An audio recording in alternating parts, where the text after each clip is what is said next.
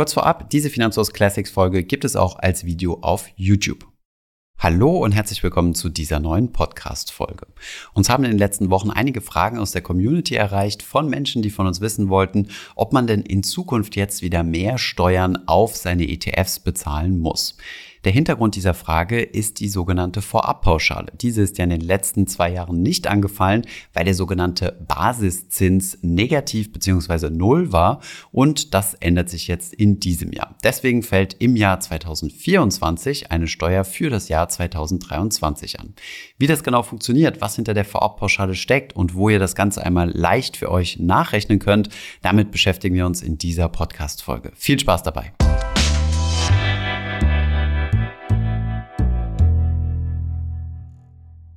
Bevor es losgeht mit der Podcast-Folge, noch ein kurzer Werbeeinspieler. Und zwar möchte ich euch den Sponsor der heutigen Folge vorstellen. Und das ist Askit. Das ist eine schwedische Bekleidungsmarke, die ich selbst vor einigen Jahren kennengelernt habe. Die hatten wir hier im Podcast auch schon mal vorgestellt. Und sie hat ein ganz besonderes Geschäftsmodell. Nämlich während die Bekleidungsindustrie von saisonalen Zyklen zu neuen Trends springt, tanzt Askit hier aus der Reihe und bietet eine einzige permanente Kollektion an.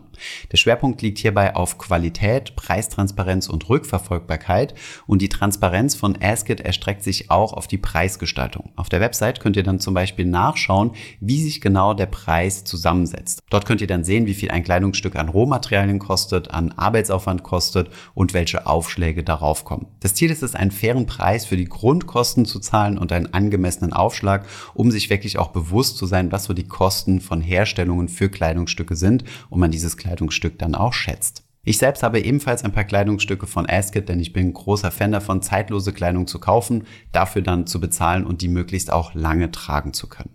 An dieser Stelle erwartet ihr jetzt vielleicht einen Rabattcode, allerdings gibt es den bei Asket nicht, denn Asket bietet jedem seiner Kunden das ganze Jahr über den gleichen ehrlichen und transparenten Preis. Der schwedische Bekleidungshersteller ist ein Verfechter des Grundsatzes, nur das zu kaufen, was man auch wirklich benötigt. Also wenn ihr gerade auf der Suche nach neuen, gut geschnittenen Kleidungsstücken seid, dann solltet ihr auf jeden Fall mal die Webseite von askit.com auschecken. Das Ganze schreibt sich A-S-K-E-T.com.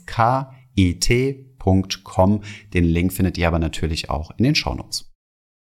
Diese Vorabpauschale ist zunächst einmal nichts Neues, allerdings ist sie in den letzten beiden Jahren, 2021 und 2022, quasi unter den Teppich gefallen, weil die Berechnungsgrundlage negativ war und es deswegen auch keine Steuer zu bezahlen gibt. Das ändert sich jetzt in diesem Jahr. Im Jahr 2023 gibt es einen sogenannten Basiszins, was genau das ist, darauf kommen wir gleich nochmal zu sprechen, der dafür sorgt, dass ihr eventuell, das ist noch gar nicht sicher, für das Jahr 2023 diese Vorabpauschale bezahlen müsst. Vorab aber schon mal drei Anmerkungen, dass ihr hier keine Panik haben müsst.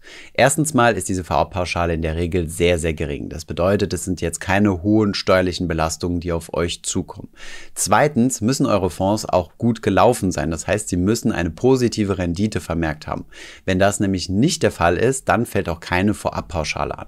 Und drittens, diese steuerliche Belastung fällt nicht dieses Jahr an, sondern erst Anfang nächsten Jahres, also Anfang 2024 für das vorhergehende Jahr, also für das Jahr 2023. Wie das das Börsenjahr 2023 gelaufen ist, das wissen wir natürlich immer erst am Ende des Jahres. Deswegen kann diese Steuer auch erst im nächsten Jahr anfallen. Also zunächst einmal No Panic. Und hinzu kommt, dass sich übrigens auch euer Depotanbieter um alles kümmert. Das heißt, ihr müsst hier keine separate Steuererklärung oder solche Dinge machen, sondern euer Broker informiert euch darüber, wie hoch die Vorabpauschale sein wird. Steigen wir direkt einmal ein und gucken uns an, was diese Vorabpauschale überhaupt ist. Sie geht aus dem Investmentsteuergesetz aus dem Jahr 2018 hervor. In diesem Jahr haben sich einige gesetzliche Bestimmungen für die Besteuerung von Kapitalerträgen, insbesondere von Fonds, geändert. Vereinfacht gesprochen soll die Vorabpauschale ausschüttende und tesorierende ETFs steuerlich ähnlich stellen.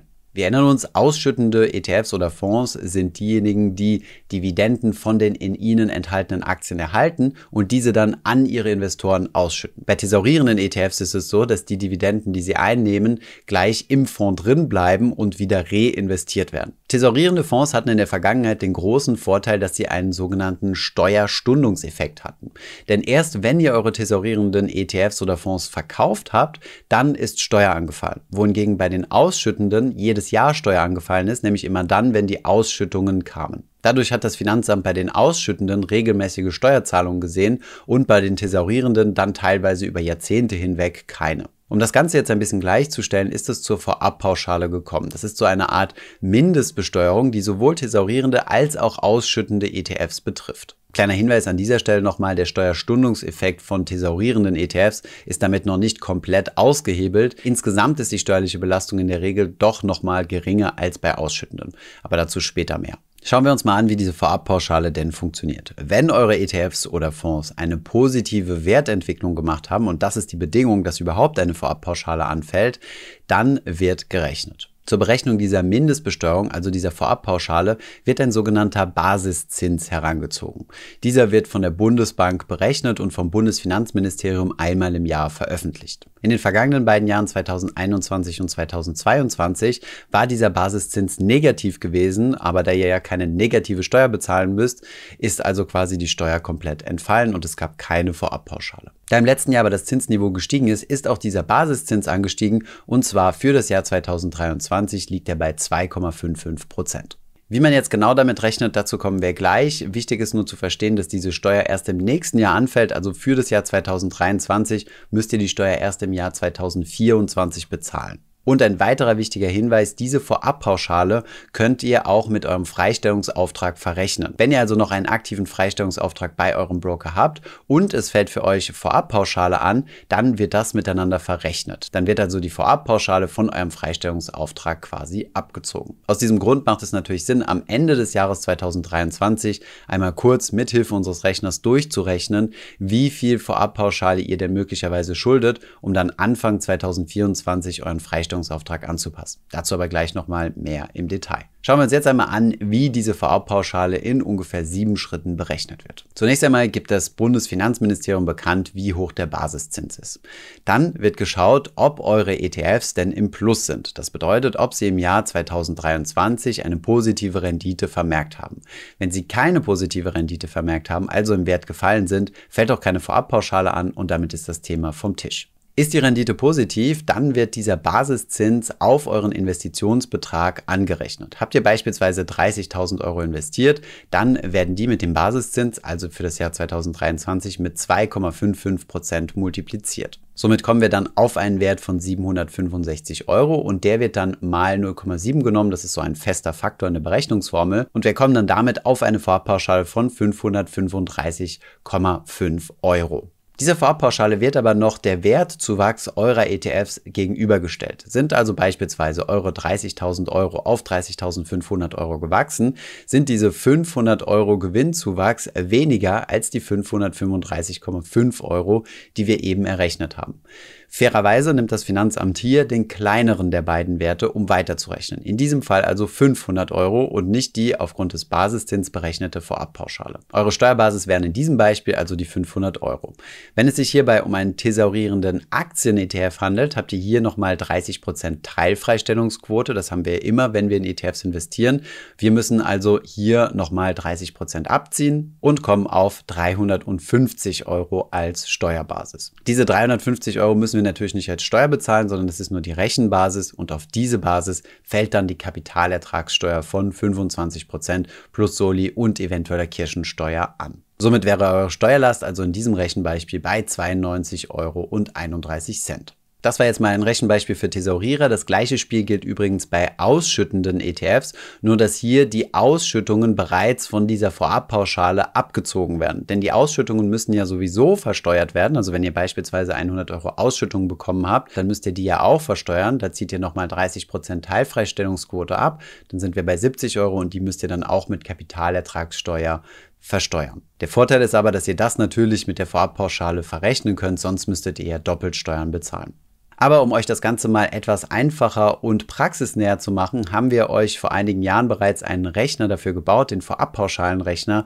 Hier könnt ihr eure eigenen Werte eintragen und einmal für euch überschlagen, wie viel Steuer denn anfallen könnte. Hier könnt ihr nochmal die Werte eingeben, die wir eben durchgerechnet haben, also aus 30.000 Euro wurden 30.500 Euro. Es gab keine Ausschüttung. Es handelt sich um einen Aktien-ETF und die Vorabpauschale, die berechnet werden soll, ist für das Jahr 2023. Ihr könnt das Ganze auch mal für andere Jahre durchrechnen, aber zum Beispiel im Jahr 2022 und 2021 werdet ihr sehen, fällt keine Vorabpauschale an. Klicken wir einmal hier auf Berechnen, sehen wir auch genau, wie sich die Rechnung zusammensetzt. Der Basisertrag, der hier berechnet wird, das ist wie gesagt dieser Basiszins von 2,55 Prozent auf die 30.000 Euro, die wir initial angelegt haben. Und diese 535,50 Euro werden verglichen mit dem Wertzuwachs von 500 Euro. Der kleinere der beiden Werte wird genommen, also beträgt die Vorabpauschale 500 Euro. Ausschüttungen gab es keine, dann wird noch die Teilfreistellungsquote berücksichtigt und somit kommen wir auf 300 350 Euro, die die Steuerbasis sind. Auf diese Steuerbasis bezahlt ihr dann Kapitalertragssteuer und das sind die eben vorgerechneten 92,31 Euro. Stellen wir uns jetzt mal vor, dass es sich hierbei um einen ausschüttenden ETF handelt, der beispielsweise zusätzlich noch 200 Euro Ausschüttungen erwirtschaftet hat. Dann können wir das Ganze nochmal neu durchrechnen und sehen hier, dass hier die VA-Pauschale neu berücksichtigt wurde. Wir haben nämlich hier die 535,50 Euro, die wir auch eben schon ausgerechnet haben. Und hiervon werden dann nochmal die 200 Euro Ausschüttungen abgezogen. Denn diese Ausschüttungen müssen ja auch versteuert werden und um zu verhindern, dass es hier zu einer Doppelbesteuerung kommt, werden die aus der Vorabpauschale rausgerechnet. Das heißt, ausfallende Steuern für die Ausschüttungen sind 36,92 Euro. Also die 200 Euro Erträge minus 30 Prozent Teilfreistellung sind wir bei 140 Euro und diese wird dann mit dem Kapitalertragssteuersatz multipliziert. Dieselbe Rechnung geht dann auch nochmal für die Vorabpauschale. Die Vorabpauschale beträgt dann 61,94 Euro. Das heißt, wir kommen auf eine Gesamtsteuerbelastung von 98,87 Euro. Die letzten beiden Zahlen könnt ihr ignorieren, wenn ihr langfristig anlegen möchtet. Hier simulieren wir einfach nochmal, wie viel Steuern denn anfallen würden, wenn ihr diese Wertpapiere jetzt verkaufen würdet. Also wenn ihr quasi eure Gewinne von 500 Euro in diesem Jahr realisieren würdet, dann würden nochmal 30 Euro Steuern obendrauf kommen. Ihr seht also, die Berechnung ist ziemlich einfach. Den Link zum Rechner findet ihr natürlich unten in der Beschreibung. Am Ende des Jahres solltet ihr euch ein kleines To-Do machen, um genau einmal auszurechnen, wie viel Vorabpauschale anfällt und dann könnt ihr entsprechend euren Freistellungsauftrag von jetzt 1000 Euro pro Jahr anpassen und schauen, dass hier die Vorabpauschale mit abgedeckt wird. Wenn ihr eine so hohe Vorabpauschale habt oder euren Freistellungsauftrag schon komplett aufgebraucht habt, dann müsst ihr natürlich dafür sorgen, dass ihr Geld zur Verfügung habt auf dem Depot. Bei den meisten Brokern genügt es, wenn ihr das, was ihr an Vorabpauschale bezahlen müsst, auf eurem Verrechnungskonto liegen habt. Dann führt nämlich euer Broker direkt die Steuer in euren Namen für euch an das Finanzamt ab. Und jetzt stellt sich noch abschließend die große Frage, was ist denn besser, thesaurierende ETFs oder ausschüttende ETFs? In der Vergangenheit, also vor der Investmentsteuerreform, war es ja immer so gewesen, dass man eher zu thesaurierenden ETFs gegriffen hat, denn die hatten ja diesen angenehmen Steuerstundungseffekt. Dieser sollte aber jetzt durch diese Investmentsteuerreform ausgeglichen werden. Aber ist dem so? Die beste Kombination ist, wenn ihr einen Teil eures Vermögens in ausschüttende ETFs investiert. Und zwar so lange, bis die Ausschüttungen ungefähr genau euren Freistellungsauftrag jedes Jahr aufbrauchen. Von jetzt neuerdings 1000 Euro. Alles darüber hinaus solltet ihr dann in thesaurierende ETFs investieren. Denn wir sehen ja, dass die Vorabpauschale immer noch geringer ist, als wenn wir unsere Anteile verkaufen würden. Deswegen stellen wir uns immer noch mit thesaurierenden ETFs insgesamt besser dar. Wie eine für euch passende Aufteilung zwischen ausschüttenden und thesaurierenden ETFs aussehen könnte, dazu haben wir euch mal einen Rechner gebaut, den findet ihr ebenfalls unten in der Beschreibung verlinkt, aber auch ein Video dazu produziert, ebenfalls unten in der Beschreibung. Ich hoffe, dass ich eure Fragen beantworten konnte, die wir viel per Mail oder Instagram oder auch hier hier unter den Kommentaren bekommen haben. Die Vorabpauschale ist natürlich jetzt dahingehend etwas Neues, dass es die in den letzten beiden Jahren jetzt nicht gab aufgrund der Negativzinsen, aber auch bei weitem kein Grund zur Panik, denn sie fällt erst im nächsten Jahr an, ist in der Regel ziemlich niedrig und ihr könnt sie mit eurem Freistellungsauftrag verrechnen. Ich hoffe, diese Podcast-Folge hat dir gefallen. Wenn ja, dann zöger doch nicht in deinem Umfeld über diesen Podcast zu sprechen, bei Freunden und Bekannten. Ich denke, es gibt auch in deinem Umfeld viele Menschen, die sich für das Thema finanzielle Bildung interessieren oder interessieren sollten. Wenn du auf iTunes bist, würden wir uns auch freuen, wenn du uns eine positive Bewertung dalässt. Das hilft uns, den Podcast noch einfacher auffindbar zu machen. Alle wichtigen Links und Verweise findest du wie immer in den Show Notes zu diesem Podcast. Vielen Dank fürs Zuhören und bis zum nächsten Mal.